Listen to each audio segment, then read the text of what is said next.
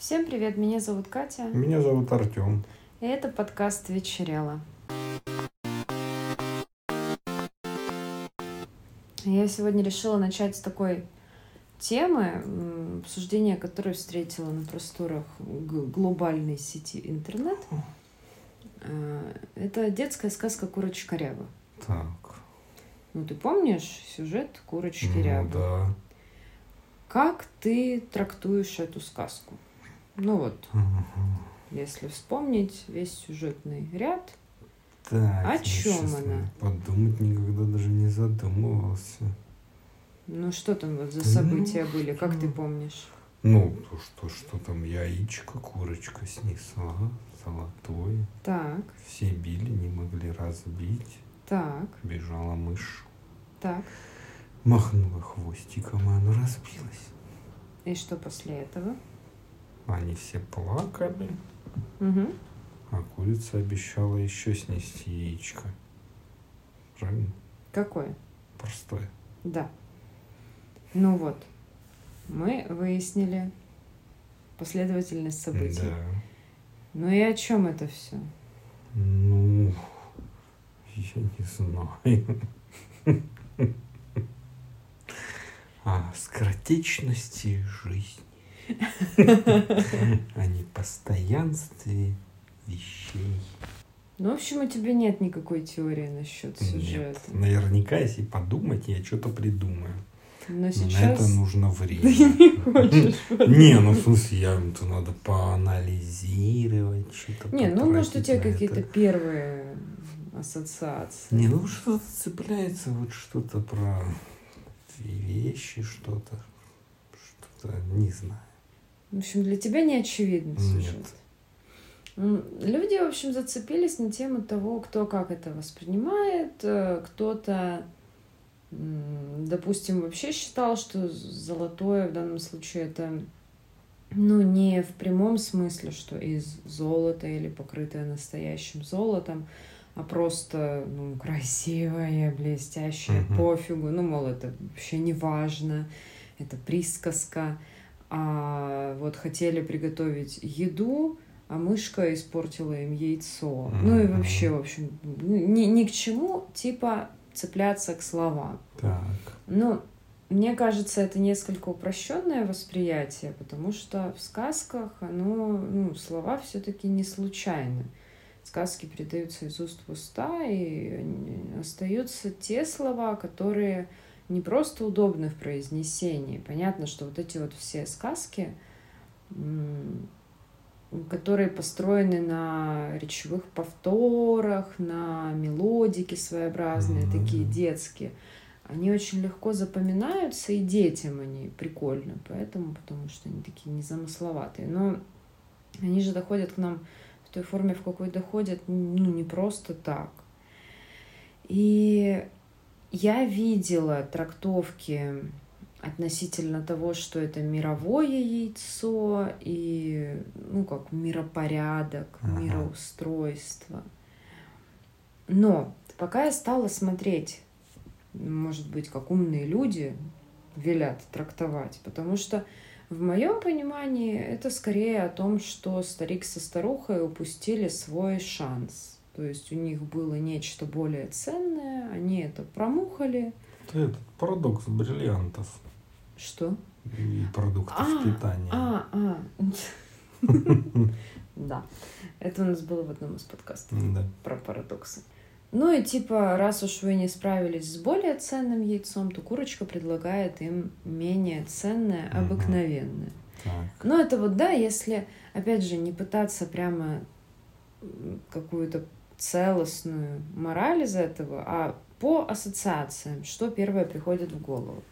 И вот пока я листала разные источники, я наткнулась на, ну, во-первых, мифологию сюжета – Основоположник так называемой теории основного мифа Владимир Топоров, вот как раз он к мотиву мирового яйца угу. нас отправляет. Это яйцо раскалывает мифологический герой. Такие сюжеты уже существовали ранее. А, например, «Три царства. Медное, серебряное и золотое». Вот существует такой старый миф. предполагалось, что вот этот мотив мирового яйца, который герой раскалывает, из него а, по этому мифу из этого яйца происходит мир. Небо, земля, то есть вот из яйца угу. все компоненты мира, который в дальнейшем уже приобретает свою форму. И этот мотив общий для многих народов. Славяне, прибалтийские финны, древние греки, жители Китая, Индии, Индонезии, Океании, Австралии Африки. То есть понятно, что в самой сказке про курочку рябу это не происходит, но сама идея расколотого mm-hmm. яйца, как вот такой остаток, могло сюда как вкрапление войти. Как мы понимаем, эти сказки все очень старые, соответственно, они могли приходить э, в виде компиляции из нескольких собственных версий. Угу. Ну да, смысл. А, Топоров считал, что сказка «Курочка ряба» является крайне вырожденным вариантом выше приведенного мифологического представления. Но она же странная. Она странная, но вот мы сейчас, я прочитаю одну из самых первых дошедших до нас в полном виде вариантов, который разительно отличается mm-hmm. от того, который сейчас мы рассказываем детям, и вот, возможно, будет понятнее. А, другая ученая, Мощенская, считает, что в «Курочке рябе» отражается глубинный слой мифопоэтических представлений, то есть там космогоническая модель мира, разделенного на верхний, средний и нижний миры. Средний мир воплощает дед, баба и курочка ряба, нижний мир, то есть преисподнюю мышка, а верхний мир золотое космическое яйцо. Соответственно, здесь можно рассматривать сюжет как в положительном, созидательном смысле – то есть разбиение яйца – это создание звездного неба, либо в отрицательном, разрушительном. Ну, это все все эти толкователи, они являются специалистами по мифологии, по... Ну, они так круто берут, прям вселенское яйцо, космос. Потому что они берут какую-то отдельно взятую вот хренечку из сюжета. Ну, говорят, да. что ее можно привязать сюда, сюда и сюда, и я не спорю. Но вот то, что я сказала – я сейчас тогда озвучу свою мысль. Я подумал. Хорошо, да. Как я думаю. Да-да.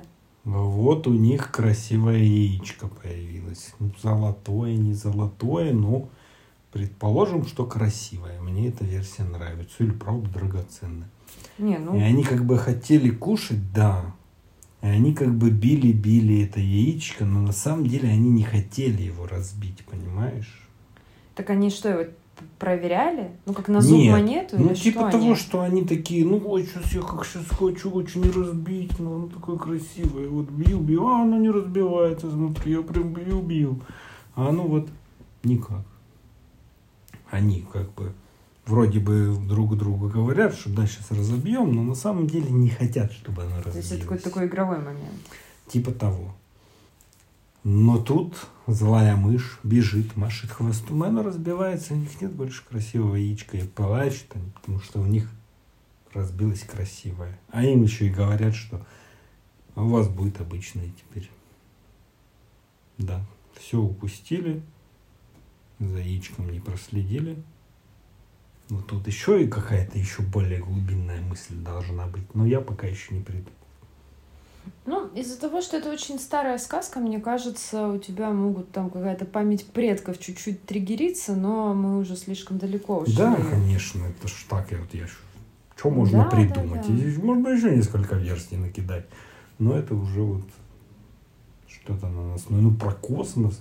У меня никогда не возникало мысли, что яичко это космос, там выливается вселенское яйцо и вот ну, это все. Это же уже, когда начинается такая деконструкция сюжета, там очень много таких смелых заявлений. Это вот если взять разбор практически любого произведения с точки зрения каких-то архетипов, ну да, то там всегда приходится немножко ну, сову на глобус тоже, натягивать. Да, как бы смотри, кто будет это все изучать. Будет какой-нибудь специалист по древним богам, он и Перуна найдет, и чего-нибудь еще, и, Зевса, и всех. Да, в принципе, так и есть. Да, ну, да. Сказка «Курочка Ряба» впервые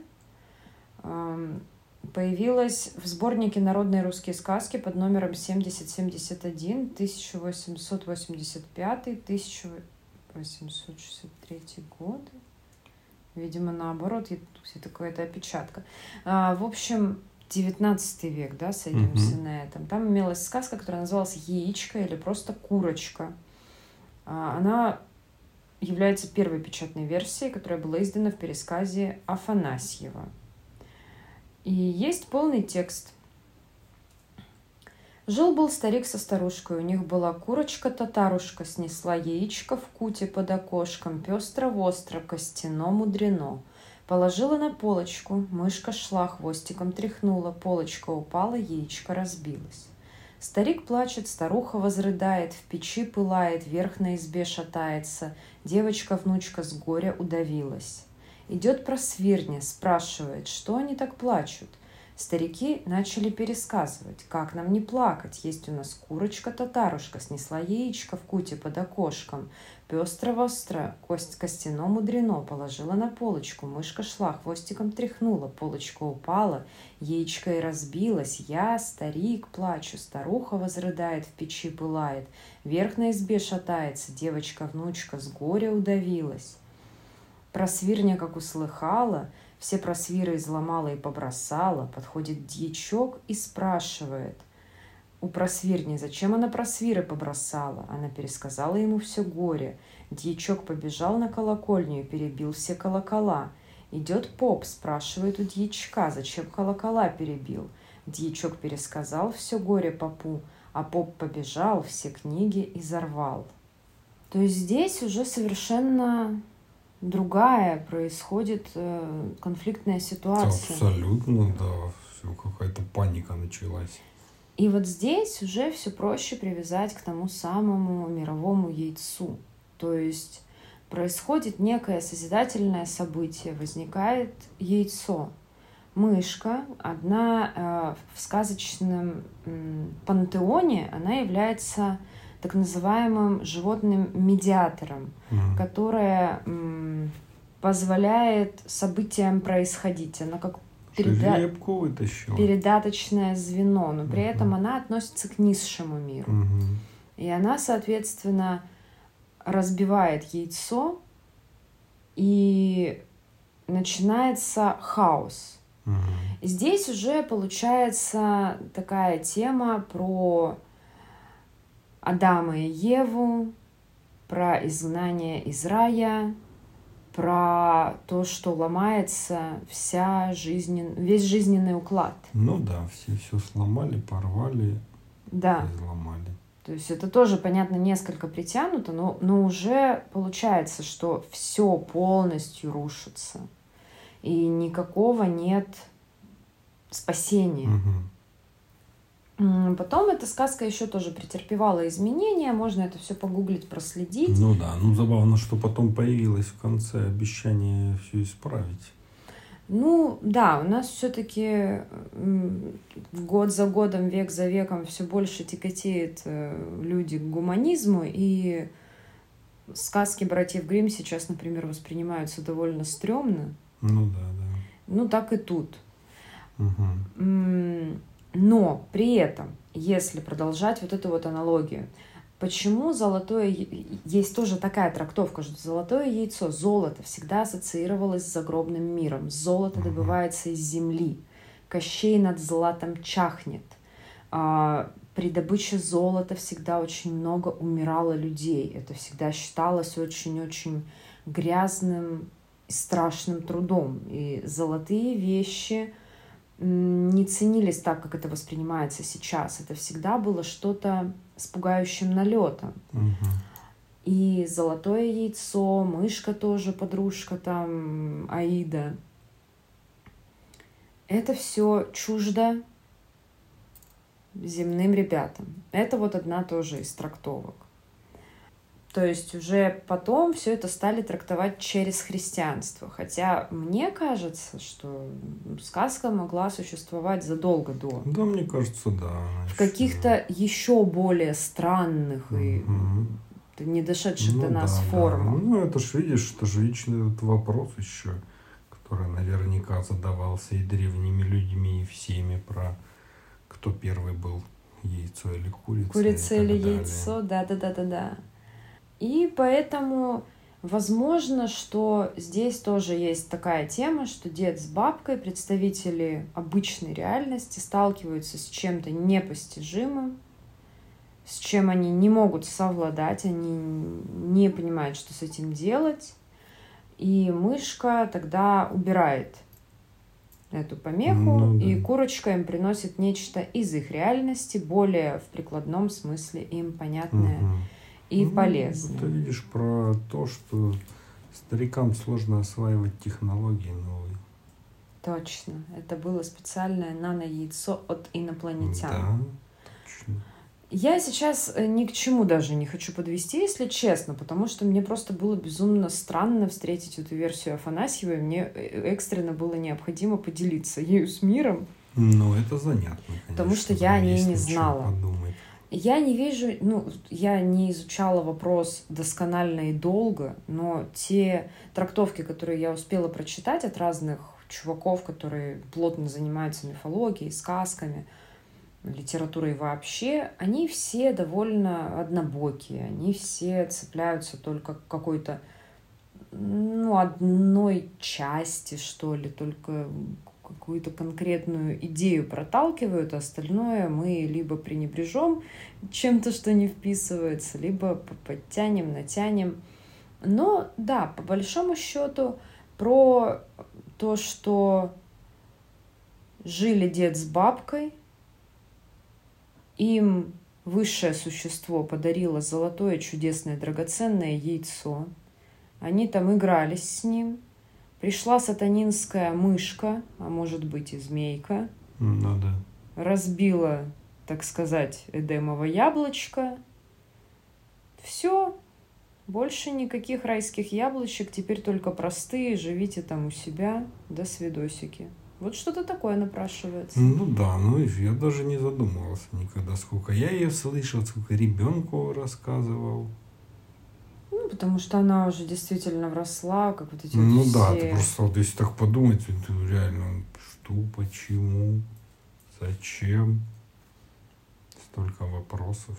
Но она одна из самых загадочных, потому что остальные сказки, даже если имеют какие-то такие странности фольклорные, которые, ну, я думаю, если копнуть довольно легко объяснимы, то это какая-то прямо дышит древностью. Ну да, древностью видно, что она, да, какая-то недосказанная, потому что вот та версия, которую ты зачитала, она тоже какая-то сокращенная.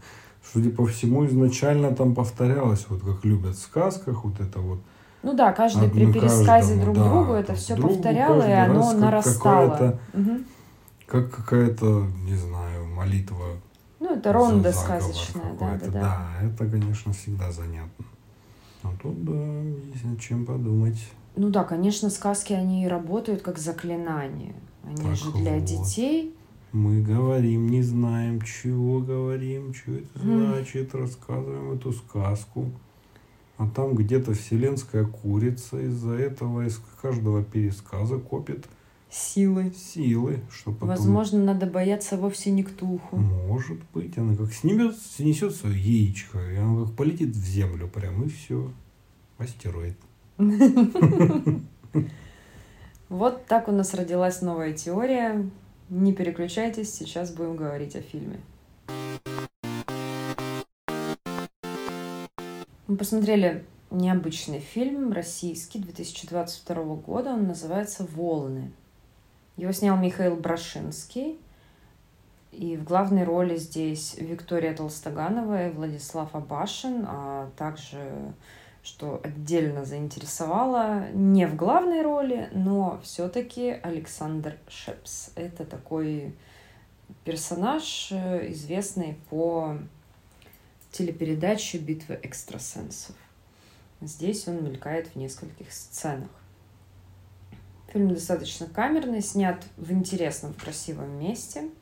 Съемки проходили в Калужской области, недалеко от Тарусы – Э, снимали на территории остатков пионерских лагерей «Отважные» и «Звездные». Эти лагеря были построены в советское время, но в 2000-х заброшены.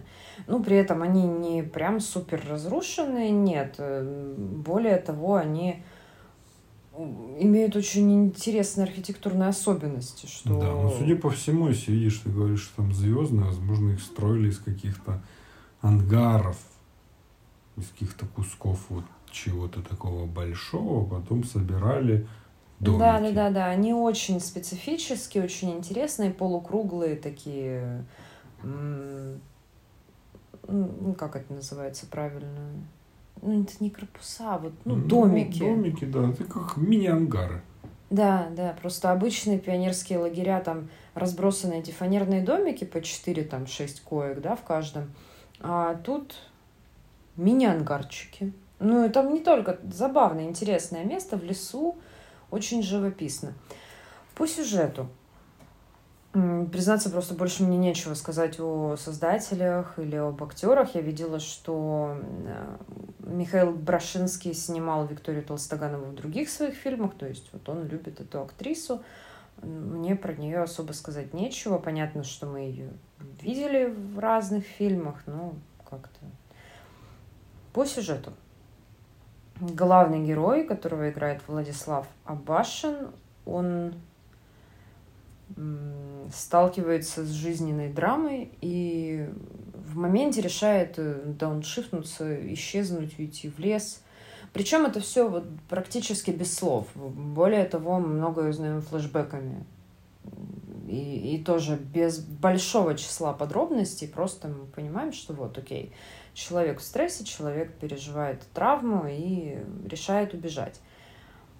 В лесу он какое-то время мини выживает, ну, в смысле, не, не прячется в медведе, но чуть-чуть там холодно, ищет, где переночевать, как разжечь костерчик, ну, такое по мелочи. Это ну, тоже мы коснемся этого в части со спойлерами.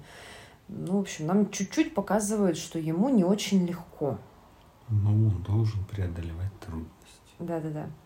А потом он м, сталкивается с, этой, с этим поселением небольшим и выясняет, что это странная секта.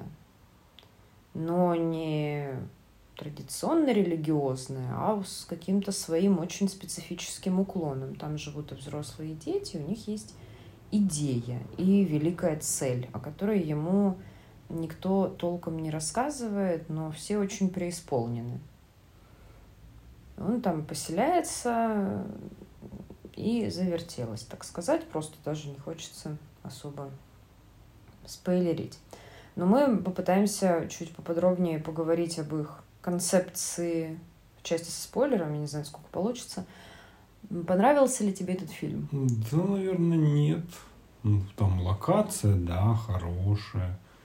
Какой-то вот сама идея рассказывания сюжета, начало, по крайней мере, тоже неплохо. Но в целом, ну, как-то очень странно он смотрится, как-то рвано, непонятно, не, как бы много вопросов осталось. И не, не такие, как я люблю, когда ты задумался о чем-то и вот можешь размышлять, а просто у тебя не хватает фактов. Да, это не получается особо сложить в целостную картинку. Даже, допустим, создатели могли бы оставить на откуп зрителя вольное обращение с кусочками пазла. Окей, да, действительно, это норма, мы любим такое. Но здесь, очевидно, половины кусочков минимум не хватает, Мгм. какие-то набросанные отдельные...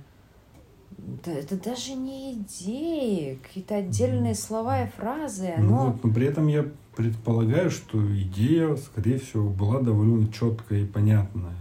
Ну, как-то они не смогли ее показать, рассказать. Ну да, учитывая, какие там периодически герои бросали фразы, мне кажется, действительно существует некая философская концепция, ну, я имею в виду на стадии написания сценария, мне кажется, они между собой как-то определились, что Ну они да, хотят да. сказать.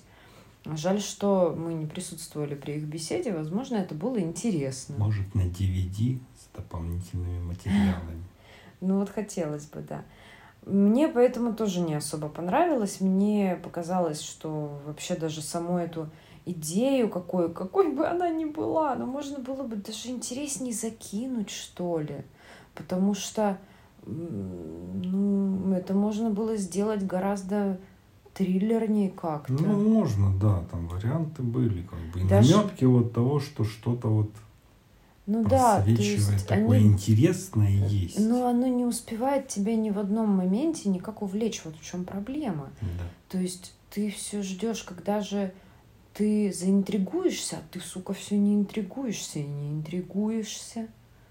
И, ну да, мы сейчас обсудим действия персонажей, их мотивы. Это вообще отдельная какая-то тема для меня. Я, я просто была бы готова это простить, вообще полностью спустить на тормозах, если бы смогли нормально развить саму идею этих волн и того, что эта секта хотела. Ну да, там в итоге вообще они начинали с одного, а закончили вообще другой идеей. Ну это обсудим сейчас. Да, потому что я, может, тоже не все помню, как обычно. Сейчас, сейчас разберемся. Ну, про выживание его, да, он, он, он просто уезжает на электричке драматично вдаль. Что он хотел, как он хотел, нам не Ну, сообщают. Просто хотел пропасть. Ну да, у него, короче, умерла жена, причем она, видимо, болела или была в психозе или что, а он очень был занят на деловой встрече, она ему звонила, а он, а он выключил звук на телефоне, а она напилась таблеток или выбросилась, или что там. Напилась таблеток. да. Напилась таблеток, ну, в общем, да, она там что-то... И умерла. И вот он такой вот подлокарьерист, короче, остался без жены. Ну, это очень грубо подано, в смысле, я понимаю, какую они продвигают идею, но, блин, ну так топорно. Ну, прям, знаешь... Ну да, ну видишь, это тут же фишка в том, что подано оно не все целиком, мы только к середине фильма узнаем о том, что случилось и почему. Изначально это просто он такой уезжает вдаль, закапывает кошелек, телефон, и ты не поймешь, может он шпион какой-то. Ну, или, может, за ним бандиты там да. бегут.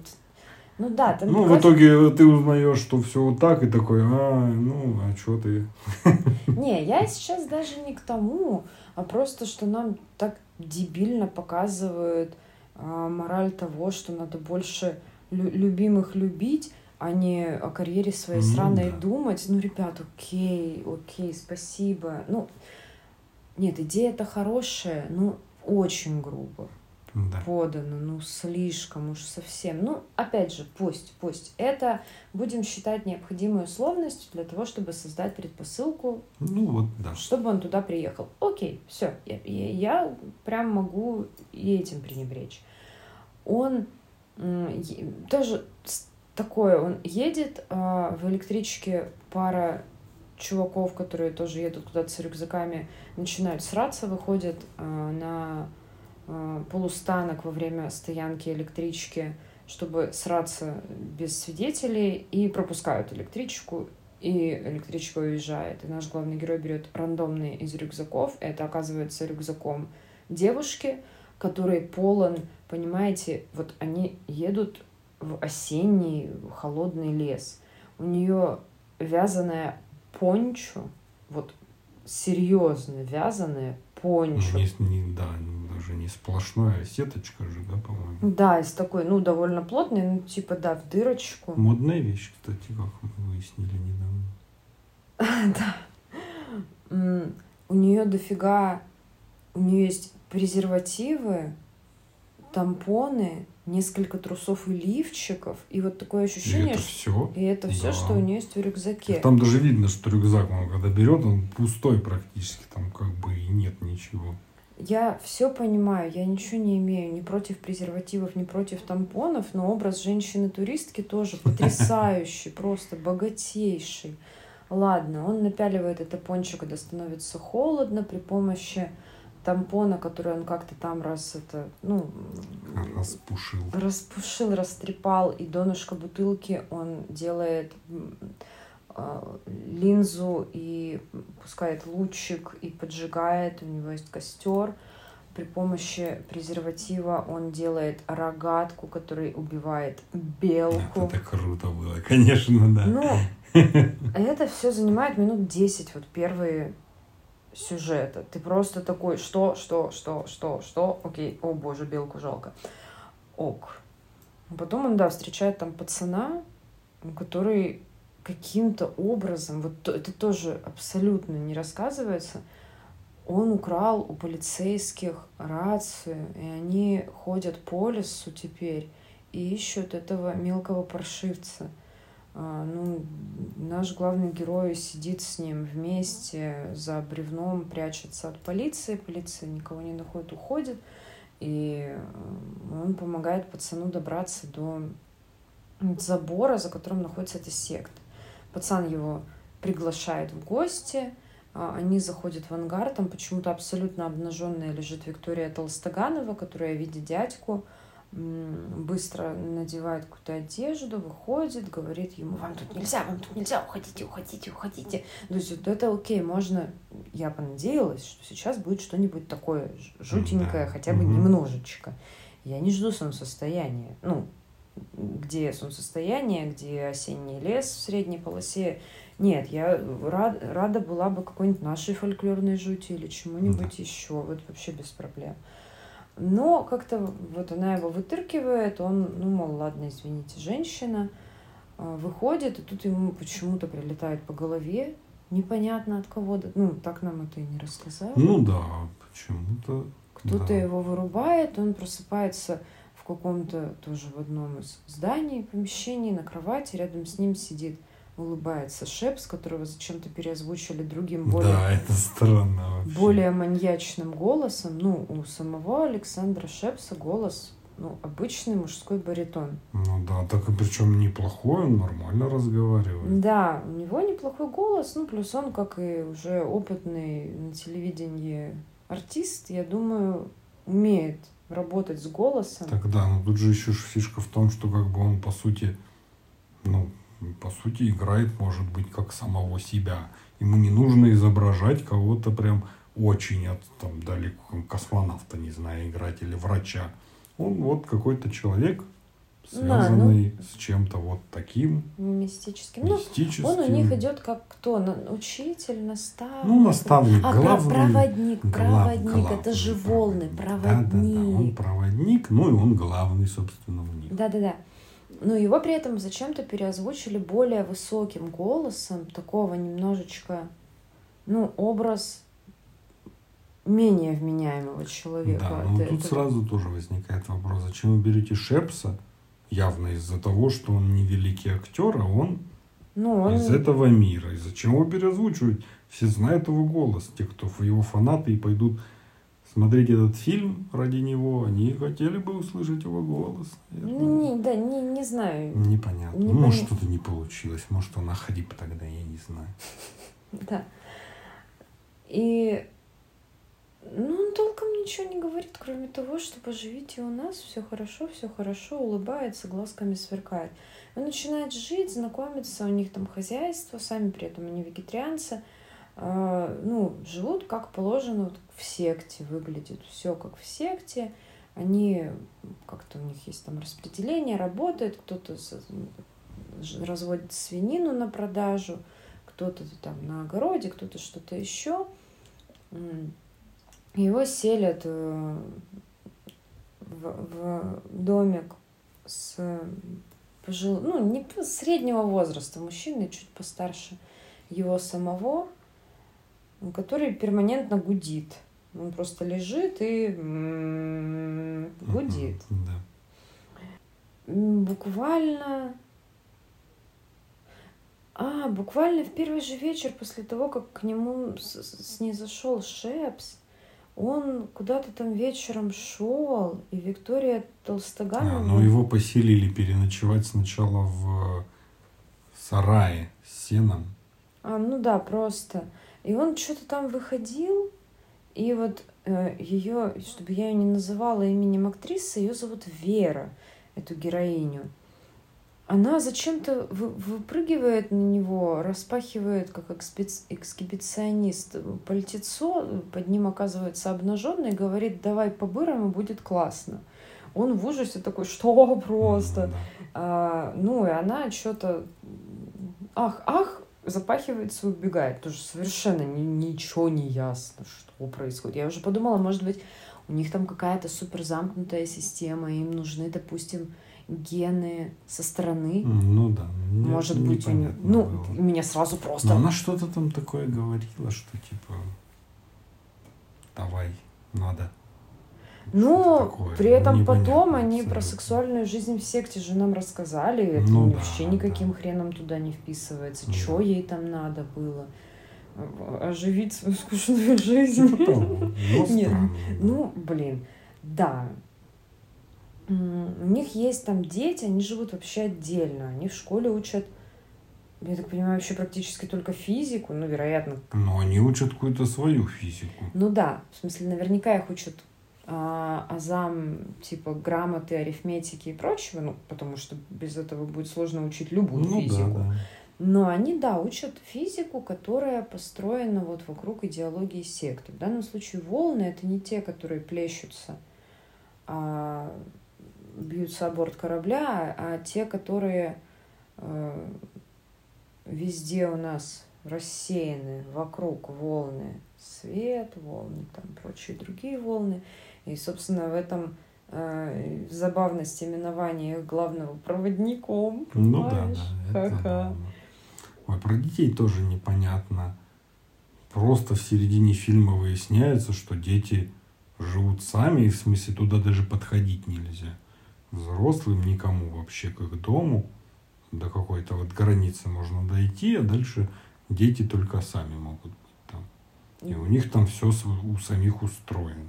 Но при этом почему, и я, я потому что тоже уже думала, может быть, а, допустим, их главный делает ставку на гибкость детского мозга, что они должны либо какие-то эти волны генерировать, либо что-то придумать, потому что у них вот задача сделать прибор.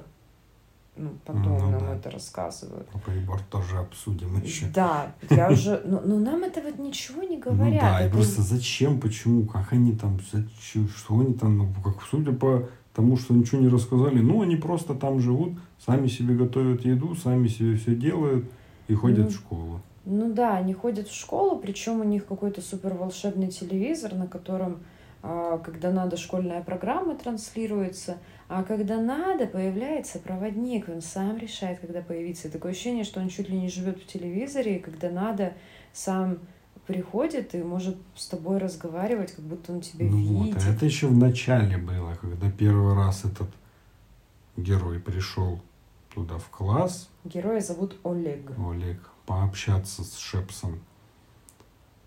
Когда он появился на телевизоре, и там какой-то вопрос такой у Олега возник, типа того, что а как тут у вас что? И там было, по-моему, того, что потом узнаешь, скоро узнаешь, как у нас тут все это, типа... Это не было вранье! так, не просто так у нас тут телевизор. Никто ничего не Это рассказал. вранье! Он, он обманул. Ничего никому не рассказали. То есть много таких заделов, которые ну, я, как человек, который до хрена фантастики научно читал, я могу ну, сразу несколько версий накидать по опыту, но тут это никак не развивается. Ну и, собственно, что, они занимаются какими-то странными практиками, Понятно, что все нацелено на раскачку собственных волн человека. Вот это вот гудение, это тоже типа тоже настраиваешься. есть такая реальная же практика, да? Да, да, да, да, есть. Ну, это такой микс разных э, восточных направлений. Там у них и около цигуна какие-то штуки и прочее. Ну, все, что связано с энергиями, с потоками, это все, в общем-то, можно и в волновую сферу приткнуть. Ну и вот сначала у них какая-то такая телега, что там веру надо- они обретают, обретают какой-то смысл, цель. Они что-то такими словами общими кидаются. Ну да. Но в итоге выясняется, что они изобретают машину, которая соединит абсолютно все волны, которые есть в нашем мире. И когда получится их все как-то одновременно собрать и транслировать, то все как-то так схлопнется, что мы все, что времени больше не будет. Ну, это такая вот Да, но они все это в итоге называют машиной времени. Ну, как вот, типа, машина времени. А зачем им машина времени? Что они хотят? Так они Для наоборот же чего? хотят, чтобы времени больше не было. То есть Мгм. в каком-то смысле, вообще, если взять христианство, они сейчас физическими а, в контексте вот волны физики попытались рассказать то, чего обычно добиваются в сектах Царствия Небесного. Мгм.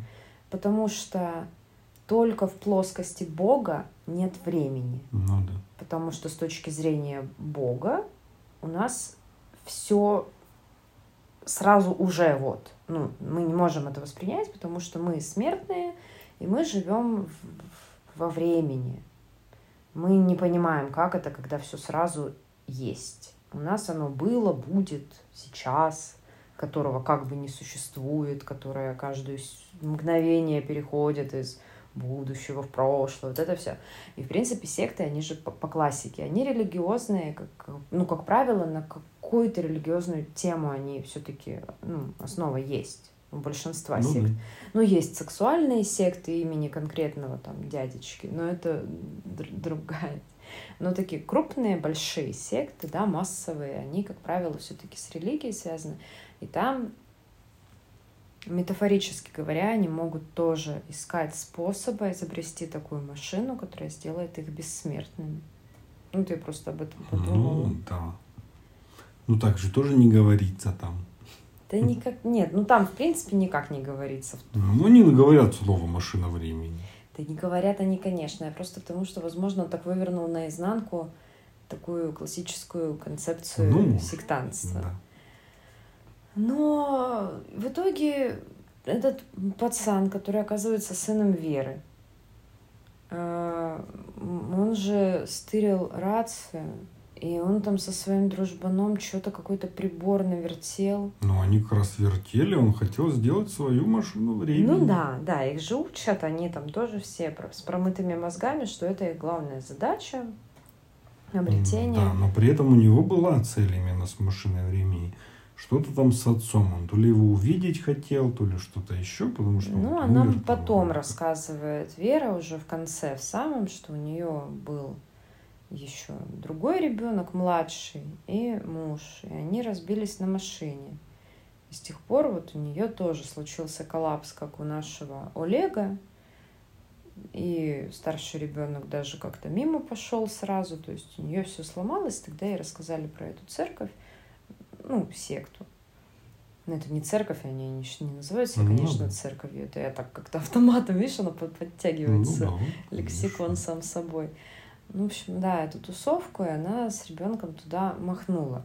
Это у меня тоже сразу связалось э, с популярной темой про эксплуатацию людей, переживших утрату. Ну да, конечно. Это вот и реинкарнации, этот вот фильм про воскрешение умерших, который мы Мгм. тоже недавно Да. смотрели, где тоже берутся люди, которые уязвлены такой травмой. И здесь, я так понимаю, очень многие в Ну, аналогичной его ситуации сосед, оказались. который убил жену, по-моему, он говорил. Да, вот да, в тюрьме посидел, и вот из тюрьмы пришел туда. Тоже же, все Ну, так же. да, люди в основном, которые утратили близких и попутно смысл жизни, обрели его здесь. Это, в общем, так, как правило, и происходит, конечно. Ну, опять очередная идея, которая закидывается, и опять непонятно к чему, быстро, непонятно. Про возраст. А, что да, когда э, человек достигает 60 лет, по-моему, 65. 65, Он выходит на пенсию. он как бы, да, выходит совсем на пенсию. Да, да. Но при этом, если, возвращаясь к солнцестоянию, это не было красочно, нам вообще не, не объясняли, в чем процедура, как Ну выглядит. да.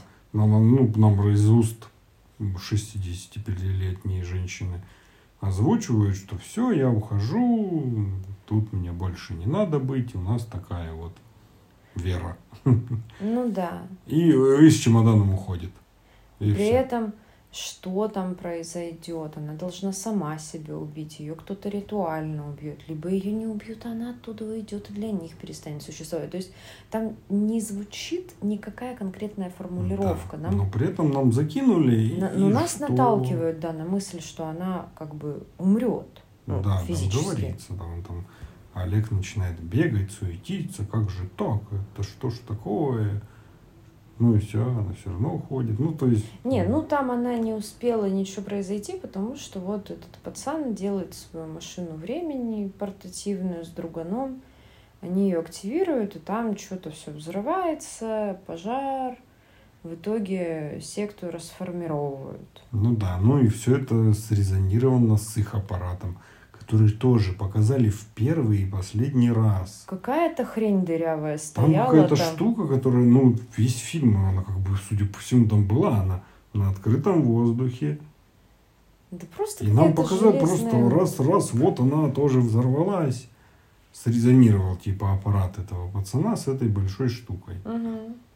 Все загорелось, кто-то там поумирал, кому-то крышечку там посносило. Ну, приехали, в общем, пожарные, МЧСники, да, при этом вот скорые. это, как аппарат пацана работал, тоже непонятно. Он что-то мигал, пацан стоял такой, о, на него свет падает, и, что? Он пропал или он остался? Что с ним случилось? Да, вот нам не показали. Ну, может, и пропал. Там же даже не сказали ничего. Так вот же, да, что получилось у него отправиться к отцу? Не получилось. В Что безвременье. случилось? Ну, вот непонятно абсолютно. Ну да, потом нам показывают, что Вера лежит э, в коме. А, Нам показывают съемки, видимо, следствие было по поводу этой секты, как люди сидят, их на камеру снимают, ну, допрос, как они делятся Так своими. там тоже Вера была. Ну, Да. ну, это, вероятно, потом снимали. Ну, Сначала-то да. она была в коме, потом Ну, она да. вышла из комы и, видимо, тоже участвовала в А Она была следствии. в коме. Ну так он приходил, она лежала. Ладно, я вычеркнул мозг это из, из памяти. Ну Мгм. ладно, да. Ну, в общем, рассказывают люди, что вот, злые вы такие, зачем же вы нас лишили дома, нам все было хорошо, мы скоро бы добились, чего хотели. Ну, в общем, вот это классическая хрень. И в конце, да, нам, нам не рассказывают, что, как, где Шепс, где ребенок, что там Да, вообще. вообще не понять, что, для чего. И в итоге Олег с Верой выходят из вагона метро и едут на эскалаторе в направлении яркого белого света наверх. Спасибо символично, но символ чего? Ну, Вознесение. Слишком много вопросов. Они накидали столько и не раскрыли в итоге ничего из этого. Вот такое ощущение, что там была какая-то задумка. Ну, ну и задумка была, видимо, и потому что изначально в середине фильма детям в классе рассказывают про космические путешествия с помощью вот этих волн и всего, потому что можно будет мгновенно перемещаться благодаря там это резонансу, там чего-то еще. Это было. Потом вот этот вот аппарат, который то ли машина времени, то ли уничтожитель времени, то ли еще что-то. И что, к чему, слишком мало раскрыто. И не над чем даже размышлять. Я думаю так. Да. Короче, я как-то ожидала... Ну, я была готова, чтобы это было все полностью только притча. Ну, хотя бы, ну что, ну что? О чем мне думать? Я не понимаю. Да. Ну и Шепс там реально в кадре появлялся там два раза А. или полтора раза. Там, да, то, что мы, я, я упоминала, а сексом с ними занимается только проводник. Это вот единственное, наверное, что нас возвращает к традиционным сектам, где есть такая тема с доминированием вождя. Потому что ну, он из них из всех самый прокачанный по волнам, и он просто волнами правильными делится всё таким правильно вот способом креативным. Вот. То есть даже вот моя первая версия, что им нужны мужики со стороны для того, чтобы продолжать род, ну, как-то не получается. Ну да. И в итоге я думаю, что как бы весь смысл того, что нам показали, в том, что вот смотрите, вы вот как обычно подумали, что это просто секта вонючая.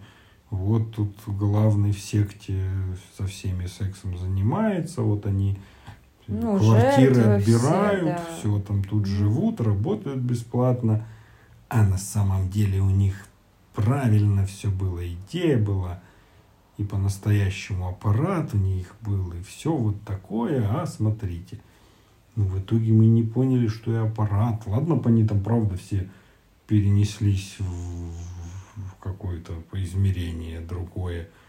Или хотя бы пацан и оттуда нам ручкой помахал в конце, чтобы мы поняли, что, ну, как бы, это по-настоящему. Вау.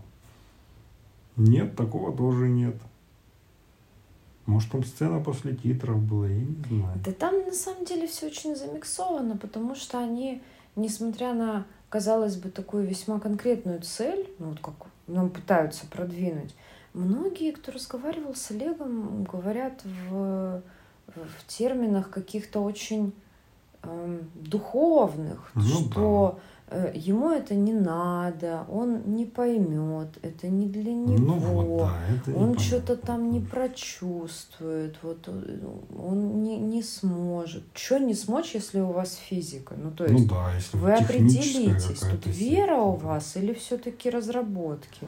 Ну и, и никак это. Понятно, что как-то просится э, связать тему потери с темой вот такого эскапизма. Ну, на этом моя мысль заканчивается, Мгм. потому что мне некуда, ни, ни- куда дальше прыгать-то. Ну да, либо чтобы опять... А, подожди, там же что я думал еще в самом фильме? Что мне показалось? Нам жену его, Олега, не показывает весь фильм. Показывает там только как там пол отражения в зеркале, там ее ноги, руки, как она как будто сама там таблетки накладывает на ноги, на руки, там вот это что-то еще. Но в какой-то момент я то ли это показали, то ли я так что-то подумал, что это и была Вера, ну, лицо ее, М, это и была она. м. Вот, вот, что-то такое. То есть тут мы уже приближаемся к соляре Сулема, да? Да. Класс. Вот, но это я только сейчас подумал. Я вот пока смотрел, вообще ничего не Так не может это в коме была, значит, не Вера, а его жена, которая просто та же самая, что и Вера? Может быть, и весь этот путь, это его путь, я не знаю. Или аппарат сработал, я не знаю. Причем на нас с тобой. Да, не было никакого фильма, был только аппарат, я не знаю. А моя тема навеяна новостями недавними о том, что нас ждет, во-первых, очень жаркое лето нынешнее. Да, что-то Очень. там. Типа за 150 лет вообще такого не было никогда. И ближайшие пять лет тоже будут очень жаркими, судя по всему. Ну и как бы возник вопрос, а насколько жаркий? И вообще, как бы, чего происходит?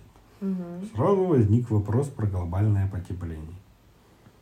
Все знают этот термин, это долгосрочное повышение температуры на Земле, которое вот шло уже много, ну как несколько сотен лет уже и движется из-за деятельности человека. Во-первых, помимо деятельности, все это может а, меняться из-за орбиты Земли, которая меняется раз в 93 тысячи лет, из-за угла наклона Земли, который меняется раз в 41 тысячу лет, из-за конуса, который описывает Земля, который меняется раз в 26 тысяч лет. Но нам явно это не грозит, судя по всему. А глобальное потепление, которое признано всеми, по-моему, и учеными, всеми, оно началось а, в 1700-х, 800-х годах, когда случилась промышленная революция. Мгм. Заводы, переработка угля, газа, вот эти вот первые самые выбросы, Ну, самые то есть грязные. СО2, да? Все это углеродный след? Ну, там не только ж углеродные, эти все выхлопы газовых угольных труб, там же не только там именно само М, пыль, там вот это все, Мгм. в общем. И по сути у нас измерение глобального потепления идет как бы нулевой градус стоит в 1800 году. И мы от этого момента начинаем считать и смотреть, а, насколько, насколько выросла температура. Угу. И это называется доиндустриальный период. Вот. Все, что было до, это вот до нуля. Угу. Там уже ну, точных данных там нет, во-первых, потому что так четко записывать стали только вот тогда ну, еще. Угу. Ну и тогда заметили, что угу. начала повышаться. С 1800 года по нынешний момент температура поднялась в среднем на 1 градус. Угу. В 2015 году на парижском каком-то совещании по климату было заключено соглашение, которое подписали 195 стран, о том, что нужно не допустить и удерживать температуру ниже отметки пол, плюс полтора градуса. Угу. И, собственно, мы будем работать над этим, потому что если достигнет, ну, как бы, все, что до полутора, то, что сейчас есть, это затрагивает 14% населения Земли. Угу. Если будет по полтора, то уже затронет 37% Земли. И там с каждым микроградусом это все больше и больше людей охватывает. Угу. Чуть позже расскажу, почему и что как. Угу. Как бы, ну, есть соглашение, работаем мы над этим. Ну вот тут я так и не понял, как бы, в чем суть работы. Ну, как бы, все равно продолжают не, ну Уголь смотри, коптить, наверное, там какие-нибудь налоги вводить или наоборот льготы для эко-способов. Ну, эко у нас много тоже, но у нас же население растет и потребность промышленная растет, ну, что интересы растут. Нам ядерный коллайдер надо запустить, и одно и другое. В космос мы хотим уже не из одного-двух мест летать, как раньше там был Байконур, там еще что-то. Уже там с четырех-пяти площадок уже летают. Mm. Все это, ну, все сказывается. Промышленность растет из-за населения, леса вырубаются тоже из-за населения. В общем, есть, меняются все эти штуки. И в чем суть, почему все так начали паниковать именно сейчас? Потому что на вот эти вот ближайшие пять лет как раз и говорится о том, что в этот момент мы ожидаем превышения по отметке полтора градуса. Чем это все грозит? Ну, вроде как, ну это же просто, что там полтора градуса, да? Ну, звучит ну, не страшно, да. Не страшно, за 200 лет там на 1 градус. Ну, кстати, тут уже увеличились скорости. Если это вот это до 2020 был 1 градус, а тут у нас уже полтора за 3 года. Да? Угу. Это ж плавающая, там все время график такой туда-обратно, угу. вверх-вниз. Ладно. Чем это грозит? Во-первых, увеличиваются пустыни, увеличивается экваториальная часть, а, растет температура, в принципе, по Земле, но неравномерно. Во-первых, вот эти вот плюс полтора градуса, это же средняя температура. Где-то она может быть больше, где-то меньше. И как вы выяснилось, на экваторе и тут, где ближе, температура практически не меняется. Меняется на полюсах. А, а ну то есть таяние льдов. Льды, mm. да. Во-первых, они интенсивнее тают угу. летом. Во-вторых, не успевают намерзать обратно зимой. Угу. Температура-то поднялась. Ну и тут начинается уже, конечно, апокалипсис практически. Потому что если там льды растают все, это может случиться там лет за 200, типа того, что если вот так же все будет продолжаться, угу уровень воды поднимается на 2 метра. А это затрагивает практически всех людей, потому что у нас на Земле города построены на реках, на побережье морей, везде, где есть вот вода. Во-вторых, те люди, которые питаются водой не из рек, из очистительных всяких штук, например, на Тибете или вот эти горы, которые а, как Гималай. Mm. Там есть народы, которые питаются с ледников. вода тает, они используют это для поливов, для жилья, житья всего. Там лед тоже скоро растает. И им тоже ничего будет делать. Во-первых, есть угроза затопления много всего. Но это ладно. Давайте оставим это, как будто этого нет. Так. Помимо этого, повышение температуры от экватора начинает расширяться вот эта вот горячая зона. Мгм. Вплоть до того, что вот у нас в Краснодаре, например, можно будет через десяток лет финики выращивать. М, То есть можно представить, насколько будет тепло. мгм. И если так же будет продолжаться, к 2030 году, ну, как бы, может все закончится раньше, чем астероид прилетит какой-нибудь. Потому что, ладно, теплее становится. Ну, во-первых, как бы расширяются зоны для посевов, например. То есть там, где раньше было очень холодно, где что-то не росло, уже можно будет как бы выращивать что-то еще. Но у нас же, во-первых, а, из-за того, что будет слишком тепло, будет меньше дождей. Это, соответственно, меньше поливов почв. Плохо растет растительность. Насекомые и всякие жучки начнут перебираться из каких-нибудь Австралии откуда-нибудь там еще из Африки к нам уже сюда. Где у нас наши растения, которые они пожрут, саранча какая-нибудь дикая африканская, пожрут, а у наших растений нет защиты от таких штук. Ну да. Все будет уничтожено. А как я недавно тебе рассказывал, еще кислород у нас вырабатывается во многом в море. Мгм. Это водоросли, вот эти, как их называют? Кораллы. Кораллы. А при изменении температуры даже на 1 градус в океане может уничтожить все кораллы. И у нас не останется воздуха. Вот краткий список того, что нас может ждать.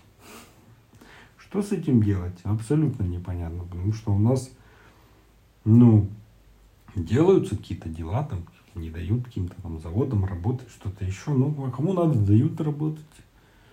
У нас сейчас вот, например, земля потряслась сильно, у нас вулканы начинают выпускать все там газы, вот эти вот облака, очень много активных вулканов сейчас, это что же влияет? Мгм. Вот. И как бы вот обычно ж говоришь, там, да, не на нашем веку, там, солнце увеличится, сожжет, еще что-то. А вот это вот может быть уже на нашем веку, потому что, помимо прочего еще, могут начаться дикие ураганы. Потому что ураган это что? Шторма там всякое. Это когда горячий воздух сталкивается с холодным, и вот его там завихряет, начинает в какие-то другие стороны разноситься. И чем больше разница температур вот этих вот, тем больше может быть ураган. И уже ж несколько было, там в США несколько, еще каких-то, которые с женскими именами. Все это может нас тоже ждать. Вот такие у меня новости. Что думаешь про потепление? Да, ну ничего хорошего, понятно, не знаю. Я вспомнила Интерстеллар. Никто из нас не настолько умный, чтобы суметь решить главное уравнение. Да, да. Так что живем в интересные времена, да? Проклятие Да. сбылось. Да, да, да, типа того. Ну, видишь, ты хорошо жару переносишь, тебе может и понравится, а мне не- уже не очень. Ну, как мы выяснили, если бы дело было только в жаре, боюсь, Ну, с ураганами и отсутствием кислорода я справлюсь чуть хуже. Да, будем ходить в масках тоже, как во всяких фильмах, жить под землей, где у нас будут кораллы, потому что земля вся будет сожжена. Ой, да. Не хотелось Ну, бы. Не хотелось бы, но надеюсь, ничего этого не будет. Потому что это, ну, все какая-то вот волновые накатывания. Это же сейчас полтора, потом может быть откат обратно каким-то меньшим температурам. Короче, Но- продолжаем надеяться, что не на нашем веку. Да, продолжаем надеяться. Ну, кондиционеры мы починили. Я как только услышал новость, подумал, что надо заняться этим вопросом, потому что Ну, сейчас очень много работы у кондиционерщиков, особенно у нас, потому что и так летом было очень жарко. Если правда будет, как обещают. Вот сколько ты слышал, обещают? А я даже не интересовалась. Я слышала просто, что за 150 лет такого Ну не да, было. ну я вот слышал, да, что, например, в Москве к концу мая ожидается июльская температура. Ну, я где-то видела информацию, что, возможно, это сильнее коснется как раз-таки жителей средней полосы чуть севернее, то есть это будет контрастнее, им- ну, амплитуднее для ну них. да, да, может А быть. у Ну нас, вот, возможно, не Да, настолько потому что мы все-таки ближе, а здесь опять-таки я выяснил, что меньше меняется температура. У нас и так будет 40, все нормально. Не, ну у нас каждый год так, плюс-минус. Ну, в Ну, смысле, это тоже занятно, потому полосами. что но- я долгие годы и не подозревал, что у нас летом очень жарко, потому что я все лето всегда проводил в деревне, где так не ощущается. А, А когда да. поступил в университет, думаю, что за потепление глобальное, почему так жарко? Ну, выяснилось, что да, оказывается, в этом было дело. Да, у нас в любом случае жарко, и все... ну, Привыкнуть, если ты плохо переносишь, конечно, нельзя, но учишься как-то справляться, адаптировать свою Да. жизнь. Я надеюсь, у нас будет все-таки не сильно теплее, чем обычно, потому что очень страдают люди, просто Да. тогда иначе у Ну нас вот начнется тут синокос. Скорее всего, какой-то вопрос именно в том, что будет резко меняться, возможно, как вот сейчас. О, Уже да. середина мая, обычно уже сейчас жара у нас там 30 градусов. А нет, сегодня он 22. Ну, ну да, да. Так и она ощущается холоднее, потому что у нас толком еще не было тепла, еще не прогрета ни да, земля, ни мы уже воздух. готовы. Так и в прошлом году. До конца июня я была у моря, и там даже мысли не было о том, чтобы окунуться, потому что было холодно, я в ветровке ходила постоянно. Ну, будто говорят глобальное потепление, глобальное Ну да, да, оно смещается, все как-то меняется. Ой, продолжаем наблюдение. Если что заметим, поделимся с вами. Надеюсь, вам было любопытно послушать разговоры о погоде. С вами были Катя. И Артем. Всем пока. Пока.